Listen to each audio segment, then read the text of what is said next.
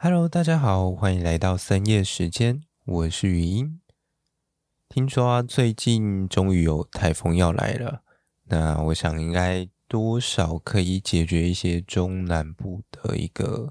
水情的问题吧。那这两天大家出门的时候要记得带个雨伞。虽然，嗯，如果台风真的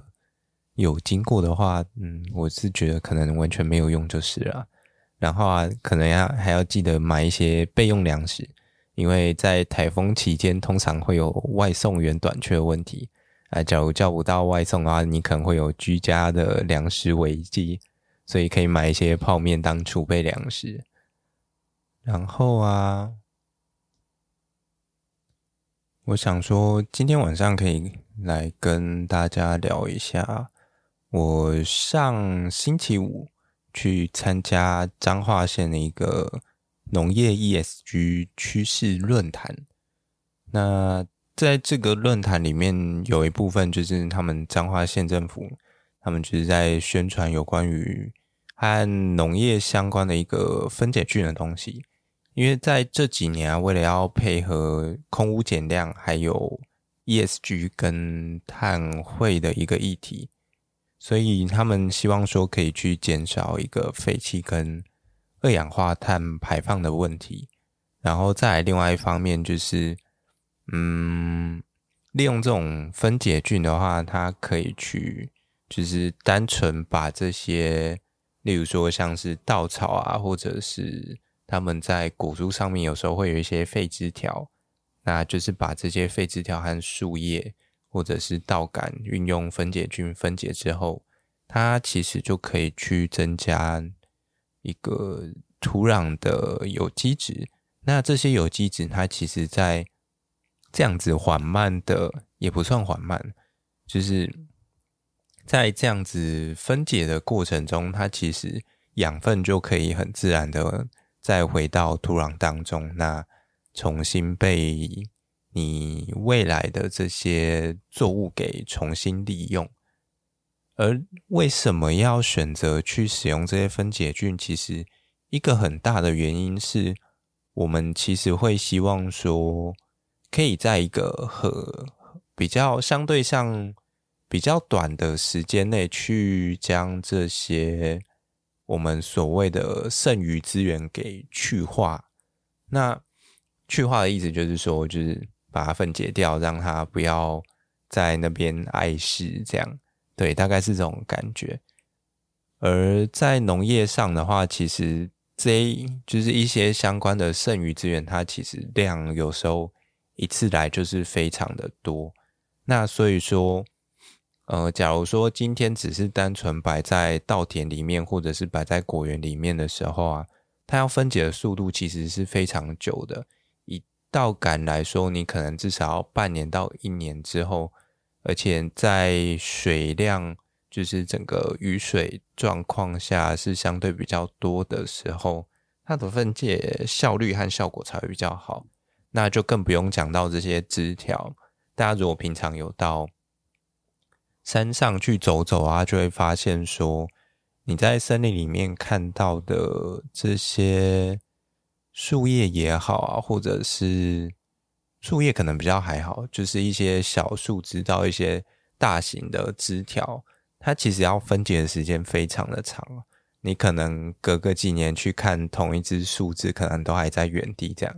只是比较不同的地方是，可能上面会长出一些香菇来，就是了。那么啊，其实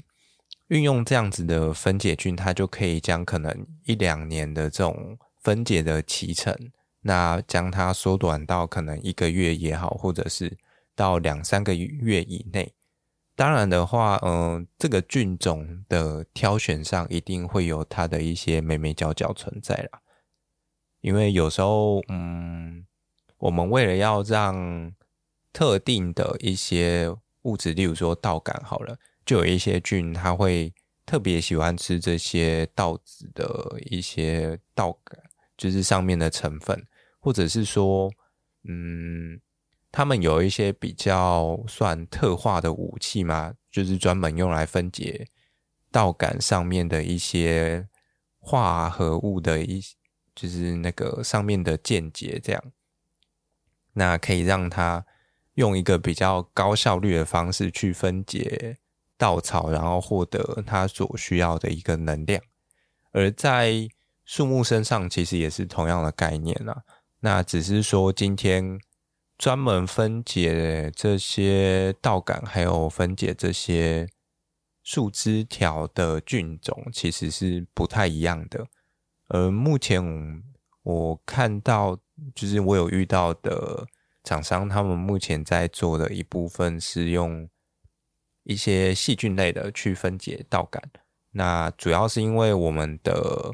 水田里面通常就是会有一个淹水的状况，那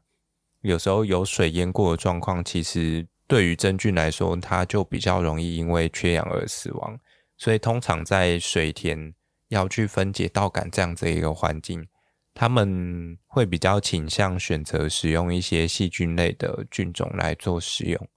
而反倒是看到这些树枝条类的一些剩余资材的话，他们则会比较偏好去使用真菌，因为真菌本身就很擅长吃这些植物性的东西，那。它也相对上比较没有我们刚刚讲到的，呃，水田这样子一个缺氧环境的问题。对，那它的选择相对上就会多蛮多的。如果要再进阶一点的话，甚至是不会只去挑单一的菌种，而是会进行有点像是打果汁的感觉，你会选择复合型的配方。那会加一次会加好几种菌进去，那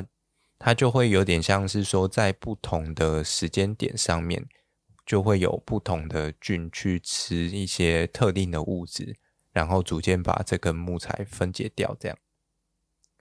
而在这样子的一个算是环节或过程中啊，它其实也是促进一个长期的土壤碳累积，就是我们所谓的黄碳的部分。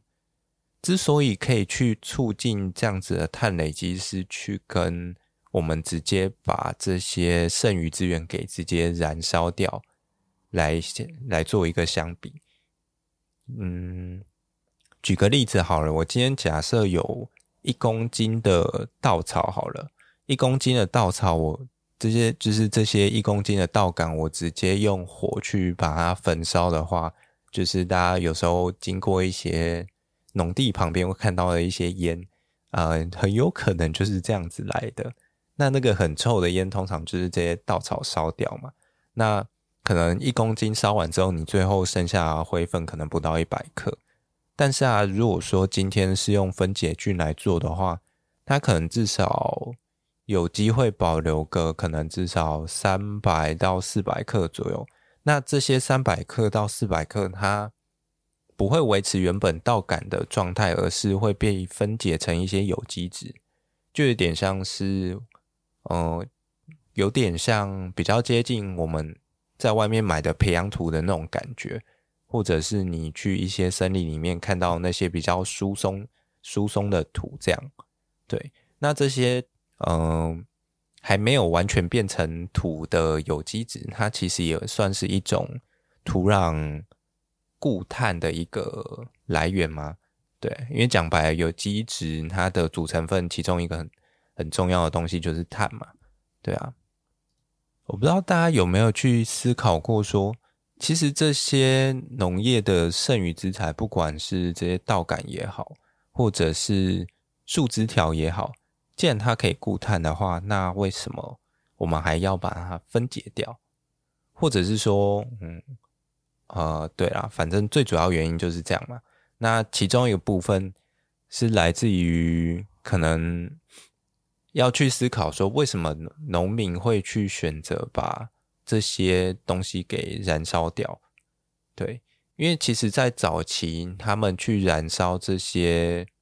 剩余资源，那有一部分是因为这些资源有时候堆在。可能，例如说，你的果园里面，它就会比较招引来一些可能病虫害，或者是就会有一些虫进驻这样。然后有时候是你堆在园子里面很定的，所以他们希望可以把它燃烧掉。对，那由于这几年 ESG 跟碳汇的东西比较盛行，所以就开始出现了各式各样的一些算方法学嘛也好，或者是一些奇奇怪怪的招数，那希望可以把这些碳留下来。而还有一个比较重要的原因，其实是这些剩余资源啊，你如果堆在你的园子里面，然后不先将它分解，然后就要拿去种东西的话，它其实有时候对于嗯这些我们新种下去的植物，会比较容易形成一些伤害，尤其是你将它卷进去土壤里的时候，因为这些物质它在分解的时候啊，其实会产生热，就跟一些那种嗯市面上的一些回收厂或者是堆肥厂一样，他们在进行堆肥的时候都会形成一个蛮高的温度。那这个温度其实，假如说它它是发生在呃我们。农田里面的土壤的话，它其实就会对于你新种下去的这些植物，会有一种叫烧根的现象。对，那它就会去伤害这些植物的根系，那就很容易造成你的作物长不好，甚至会有死亡的一个现象产生。所以呢，为了要避免这样子的状况，我们就会希望说，可以在一个比较良好的条件下，或者是一个快速的状况下，把这些东西全部都分解掉，那可以让养分回归到农田里，而我就可以再次的把我的苗也好，或者是我的新的作物就可以再重新种植回去。既然刚刚有提到黄碳啊，我想说，那先跟大家稍微简介一下。蓝碳、黄碳跟绿碳是什么？好了，绿碳的话，其实就是我们最熟悉的森林。对，因为森林它本身就是绿的嘛，所以我们就用绿碳来代表它。而黄碳的话，就是嗯，土壤就可能黄黄、黑黑、褐色的，所以就叫它黄碳。而最后一个的话，则是蓝碳。蓝碳就是海洋里面所储存的这些碳，我们就会叫它蓝碳。我觉得算是蛮直观的，就是也蛮好理解的。对，就是你去思考一下那个大概长什么颜色，它就是什么样子的碳这样。而说到黄碳呢，其实黄碳它最主要的来源，通常就都是来自于这些，主要是以植物为主的，呃，算是。嗯，在农地里面的话，我们会叫它剩余资源。那林地里面的话，通常我们就称它一些枯落物也好，或者是一些腐殖质也好，对，就比较不一样。虽然这几年也有一，就是林务单位他们也开始在提倡所谓的林业剩余资源，对，就是除了有一部分是这些枯落以枯落物以外啊。还有一部分就是他们那种，嗯，在加工厂里面，例如说，我今天有一根原木进去，好了，它本来是圆的，但是我要做成一些家具啊，例如说地板好了，地板通常不是就一条一条，然后正正方方的长条状吗？那它一些边边角角，它其实就没有办法完全的利用到，而这些边边角角其实。很多时候，它要么就是那些工厂就拿进去他们的锅炉烧，然后用来发电；再不然的话，它其实就是拿去回收。有的，嗯，利用的层次多一点，可能就会进到，例如说像是一些木屑回收厂，或者是木料的回收厂，然后打成一些那种木片。那木片可能。拿去种香菇，做成太空包之类的，或者是有的会拿去做成堆肥，也有。对，那大概会是这样子一个流程。这样，而在野外的状况下的话，其实这些的一些不管是木材也好、枝条也好，或者是树叶，它其实在整个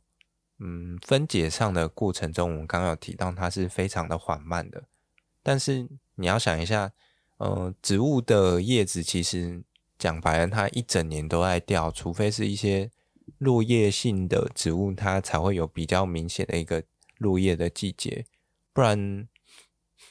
其实大部分的一些植物，它在落叶上有时候就是慢慢的去汰换它自己一些比较老老旧的叶子，让它掉下来这样。而在这样子的一个累积的过程，其实那个腐殖质就会越来越厚，越来越厚啊，直到一些地表的昆虫也好，或者是真菌把它吃光，才会慢慢的消减。那森林里面的有机质大概就是这样逐渐在累积，而当这样子的一个高度越来越厚的时候，它就会变成我们所谓的黄碳的一个增加。这样，那再来还有一个很有趣的点就来咯，因为像这样子的呃累积模式，其实你只要有一片土地，然后可以堆雨堆这些，就是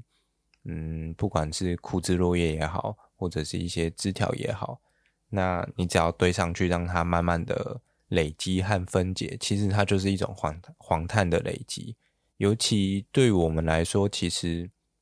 我们人类大部分都生长在陆地上嘛。那黄碳，诶，是不是它就会变成一个嗯普遍性比较高的一个碳的累积的方式呢？因为像森林的话，你今天总要有一大片土地，你才能去种树，然后，呃，等树成长又要很久。虽然黄碳的累积也是要很久，对。可是啊，相较于森林的所谓的绿碳，黄碳，我自己觉得它现在最大的瓶颈是来自于它的两侧。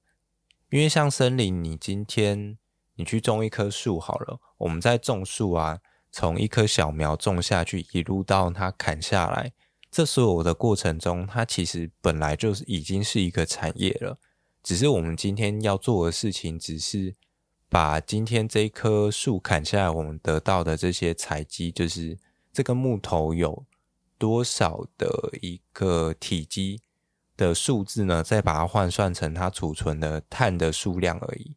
可是对于土壤碳来说，这样子的黄碳累积啊，我们有时候很难去界定说它到底累积了多少。虽然它的储存量可以到非常的大，没有错，而且反正土壤就可以一直越堆越高嘛，对啊。即使你今天地层会下陷啊，土壤越堆越高的时候，至少嗯，就是你还是会有一些累积的过程的，对。但是。嗯，面对这样子的状况，其实，除非你今天是在一个那种有点像培养箱里面嘛，然后就是去侦测说，哎，可能什么样子的材料进去，然后经过多久分解，那什么样子的菌分解之后呢，它还会剩下多少？那这些碳会在土壤里面储存多久？这些都要有明确的一些科学数据出来，你才有办法很明确的去估算。但我觉得这个东西它受影响的变数实在是太多了，对，所以相对上来说，哎，黄碳虽然它有很大的潜力没有错，但是它在检测上的一个方法学，老实讲，它就是还非常的不明确。所以，假如说他要对于一间算是企业吗？对，反正对于一间公司来说，他想要用黄碳来作为他们一个碳汇的成绩的话，其实我觉得难度算是蛮高的。对，比起像森林这种绿碳，它其实你就是哦固定下来，然后可能森林的面积也好，采集也好，简单算一算。你就可以换出一个很明确的数字了，对啊。不过，嗯，刚刚也有提到说，土壤它本身的范围其实很大，而且我们也是，就是就有点像我们在盖大楼一样，土壤它也是不断的向上在进行累积，它确实会是一个非常有潜力的方向啊。对，只能这样说。那既然黄碳跟绿碳大致上都跟大家讲解过了，那哦，好啦，蓝碳就稍微讲一下好了。蓝碳的话，其实刚刚有提到说它是一个在海洋里面所储存的碳嘛。那嗯，就目前就是全世界来说的话。一个比较大的方向，反倒是红树林的部分。大家可能会去想说，红树林它不是就是一个长在海边和陆地交界的东西吗？对，那反正就是，嗯，国际上目前是把它把红树林的部分算在蓝碳里面的。而除了这些红树林以外啊。另外还有一些就是海洋里面的这些算是藻类也好，或者是那种海带之类的，对，它们其实可以固定的碳量也是非常大，只是嗯比较没有那么好测量，然后也没有那么容易去经营和规划。比起在陆地上的东西，其实海里的东西我们真的也是很难去插手，对。能做到的就是尽量不要去破坏到它，或者是维持它生态系的稳定。这样，而在红树林的部分，其实我近几年看蛮多国家，嗯，也一一直在陆陆续续去着手在海滨地区重建一些红树林的部分，尤其像我记得是印度地区吧，还有一些印尼地区，其实都。算做蛮多的，那嗯，稍微跟大家介绍一下红树林好了，因为大家在台湾看到的红树林，其实有时候它都是非常的低矮的。嗯，怎么说呢？就是大家如果说有去海边看到的话，尤其在一些河口地带，那河口地带你看到的那些树，应该理论上大部分都会是一些。红树林植物，而这些红树林植物其实也没有大家想的那么高大，它大概就是可能五到十公尺以内就差不多了吧。对，大家有时候可能会觉得，嗯，哦，这个树其实有个两三层楼这么高，就觉得它很高。但实际上啊，在国外的红树林，它是可以长到至少四十公尺的，也就是大约十层楼左右这样。对，假如住十楼的朋友的话，你可能哎，窗户打开，你还可以看到外面有一棵红树林长在你家旁边。虽然应该是没有这种现象啊，对，他们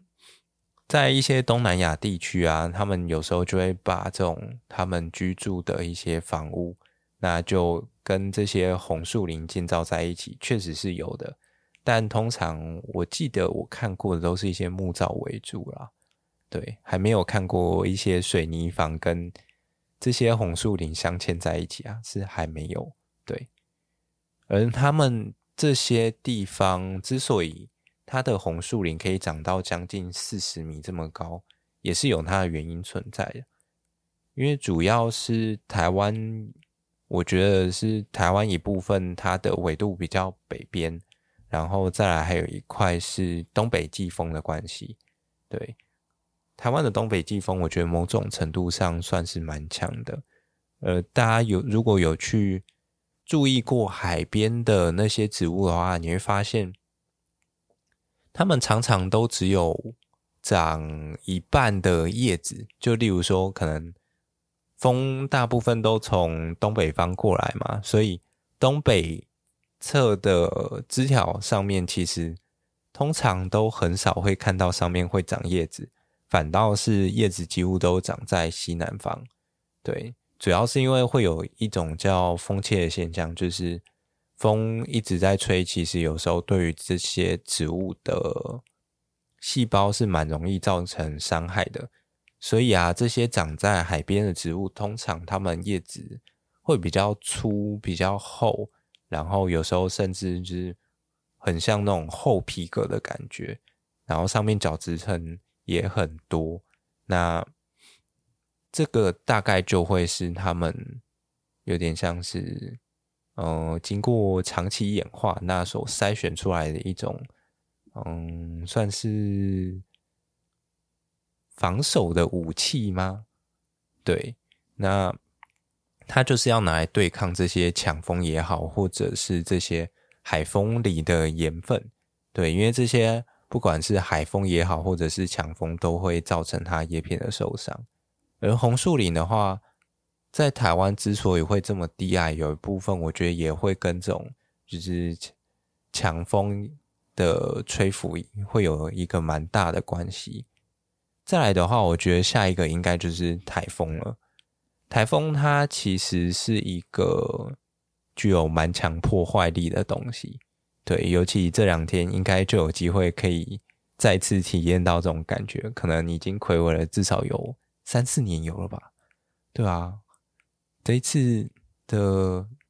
其实圣音跟反圣音的交交界，就是这个交替，其实还蛮长的，我自己的感觉啊。然后，嗯，也因为台风的关系，所以让这些在热带地区啊比较没有台风的，呃，这些红树林，它们可以长到非常的高。而在台湾的话，你可能哎。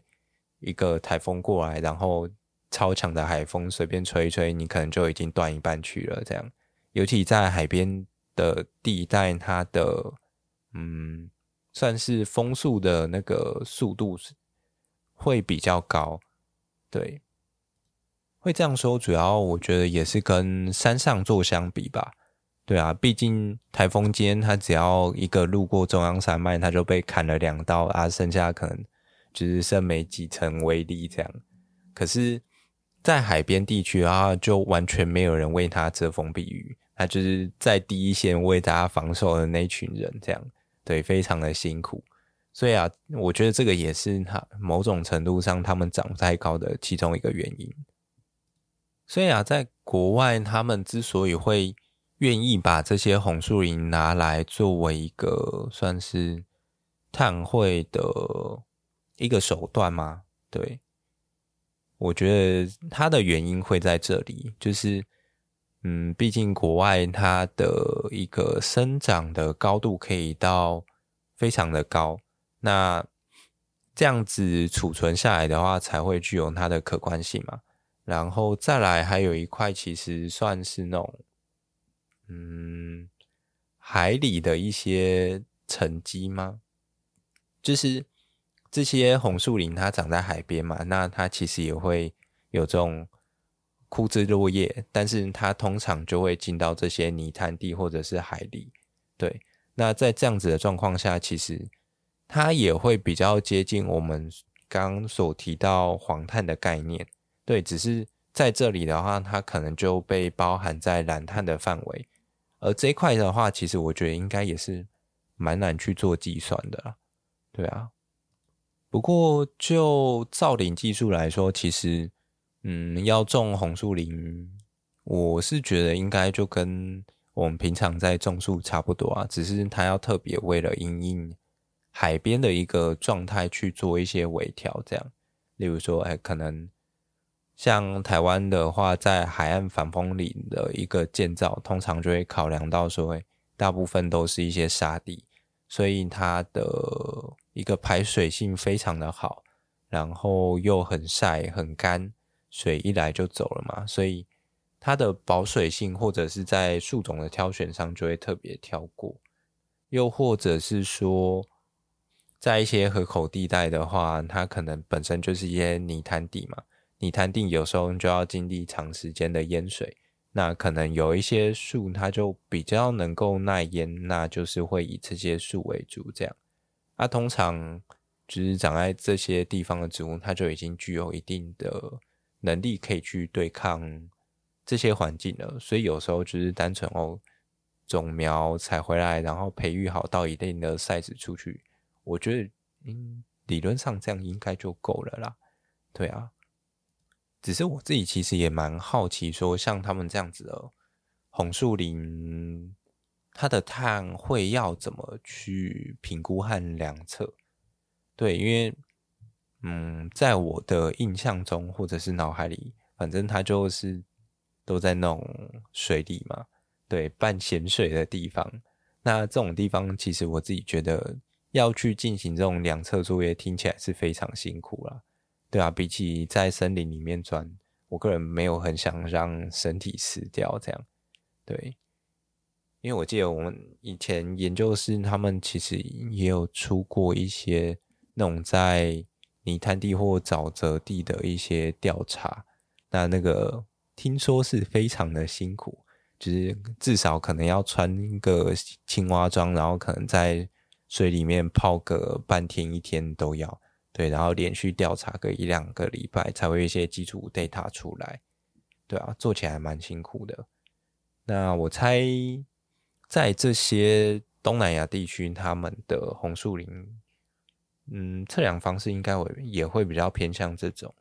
对，除非今天要往那个算地理资讯系统的方向走嘛，就是配合一些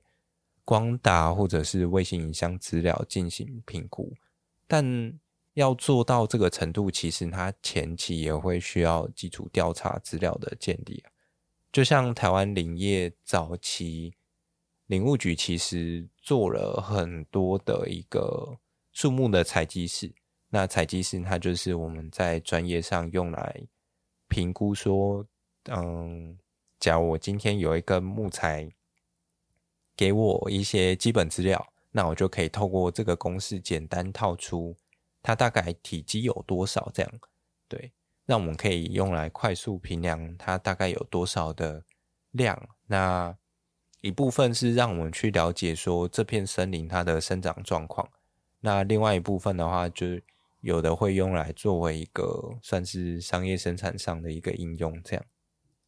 另外啊，嗯，我这边稍微跟大家聊一下论坛的内容好了。哦，刚刚对，刚刚大部分都在借题发挥，对，就是除了那个分解菌以外，剩下对，剩下几乎就是嗯借题发挥，顺便跟大家科普一下，这样让大家了解说，其实我觉得至少大家要对于蓝碳、绿碳跟诶还有一个什么黄碳有一个基本概念了，对啊，大概就是知道说，诶它是属于什么样子的碳就可以了，然后再来的话。嗯，论坛其实上礼拜五的论坛，我觉得内容上真的有点偏少，因为我觉得他们在时间的安排上啊，留给讲者的时间太短了，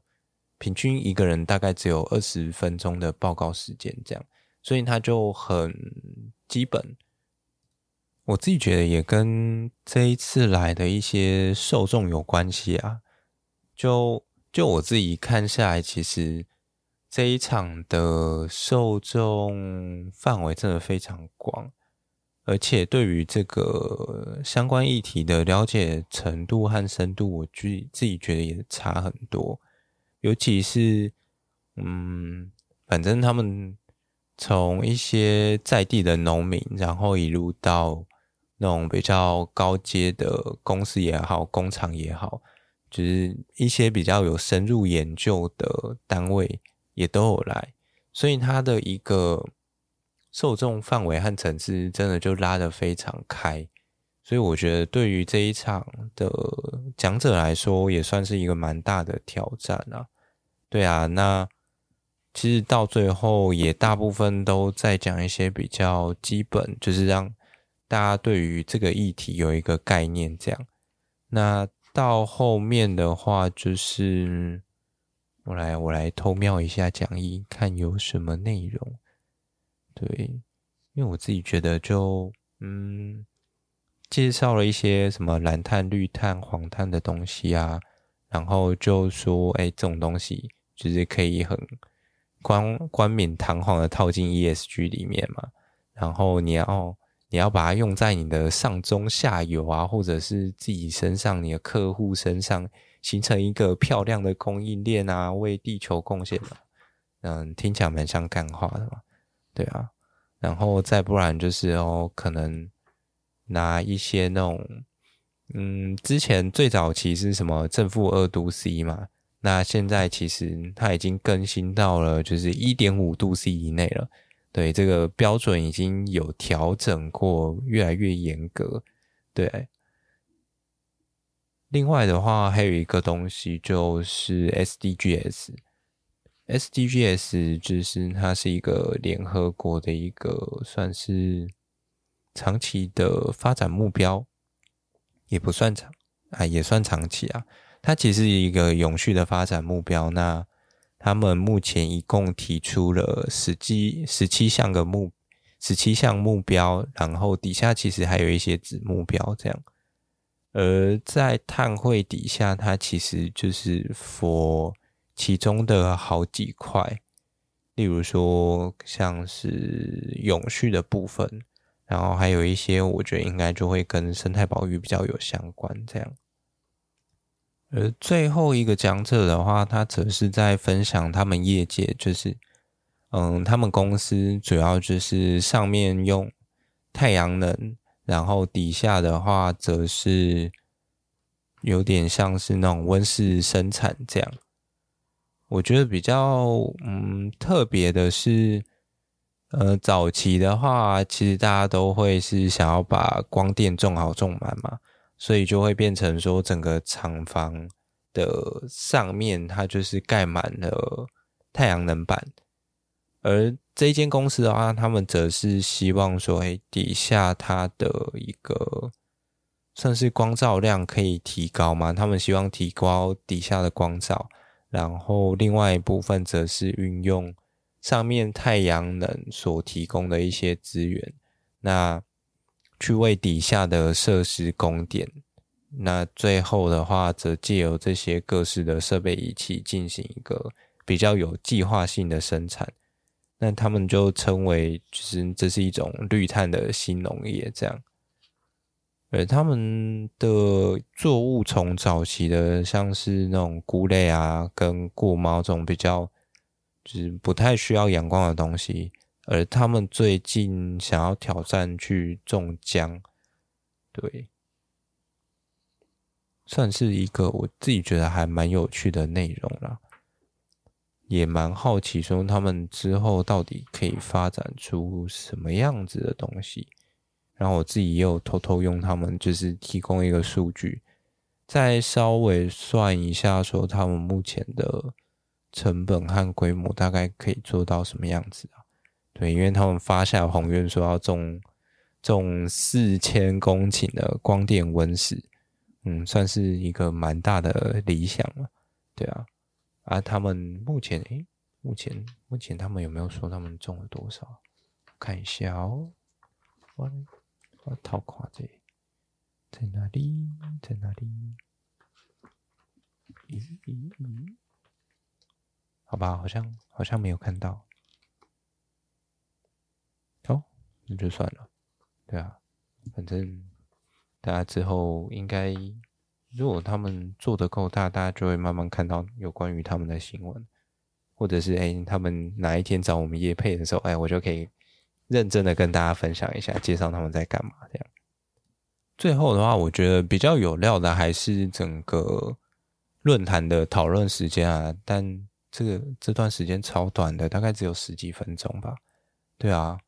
只是前面副县长开头讲了有够久，应该是副县长吧，我忘记了。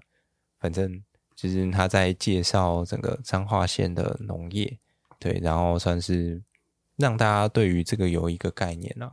对啊，也是讲蛮久的，嗯，他一个人好像也讲了二十分钟左右吧，对吧？嗯，好啦，有有有好有坏，对，好，不管我们现在看那一天我听到的一些问题，因为其实那一天进来啊，我觉得嗯一部分。是了解目前大家对于这一块的一些兴趣或者是需求在哪里？因为像，嗯，有一间应该是做食品相关的，对，他们其实就有提到说，像一些原物料问题，像他们这些公司，不管有没有上市柜也好，就是假如说他们要做整个碳盘查的时候啊。他们就会需要从呃底下的原物料的一些碳排放资料去调出来，然后才能去有点像是整体的盘点他们公司本身的一个碳排放的资料。可是啊，就是嗯，这个东西它其实有点像是会有一些连锁效应，或者是那种阶层关系。就好比今天台积电说，哦，它要进行碳盘查，好了，它底下的这些中小型配合的公司或者是一些供应商。他们就也要跟着做这件事情啊，不然台积电怎么可能算得出他们公司的碳排放资料是多少？对啊，这是一个嗯，我觉得蛮有道理的地方。那它就会变成说，就是会一个签一个，然后强迫大家把这些东西全部都做起来。可是以呃一个食品工业来说啊，我觉得它的难度又会更高，主要是因为这些小农他们本身。很难去计算这些数据，除非有一些比较 rough 的方式，就是一些比较粗略的方式，可以让他们直接去套用出一些数据来。但我觉得应该没有那么容易。对啊，除非就是从最简单的，例如说像一些一些什么电啊，或者是能源，然后再可能就是人力方面去进行评估，不然。你要实际算出来他们的碳排放跟碳吸收到底有多少？啊，脑壳点了。对啊，那当然也有一些就是小农，他们就会提到说，哎，那农业部有没有可能去协助衡量这一块的碳足迹呢？哦，这是个非常好的问题呢，但我觉得应该没有。没有太大的可能会做到这么详细，除非这个东西做的够久。对，那它就会牵涉到说，你其实会需要一个非常比较 detail 的一个资料库的建立，然后让你可以去间接的估算出说，哎，可能大致上会长怎么样子吧。接下来还有另外一块，应该就会是有关于农机具的部分，因为现行的农机具大部分都还是吃汽油为主嘛，所以它的排碳量理论上相对上会比较多一点点。那所以就会有人开始想要去鼓励说，哎，是不是可以去采用一些光电型的，例如说除草机也好啊，或者是嗯，哎。或者是也有那种就是嗯完全电气化的，像目前比较盛行的是什么电动车嘛？那也许未来可能会有一些电动的搬运车也好啊，或者是什么一些阿里阿杂的东西这样。对啊，反正大家就是为了要节能减碳嘛，那就是无所不用其极。我是觉得，嗯，像这种东西，大家愿意节能减碳是很好啊，但就不要哪天就是一整个走火入魔。我就觉得到那个时候，可能就会发展到不知道什么鬼东西出来这样。虽然我觉得，如果就单纯看戏的角度来说，应该也是蛮有趣的啦。好啦，目前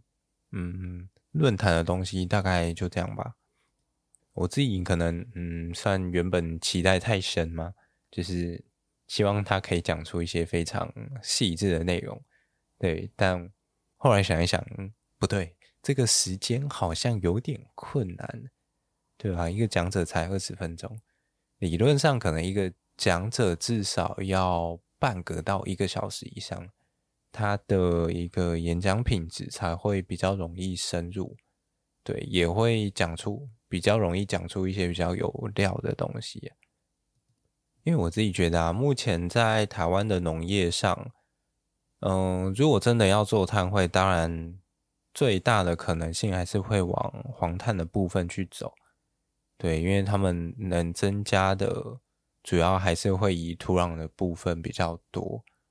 那在这种情况下，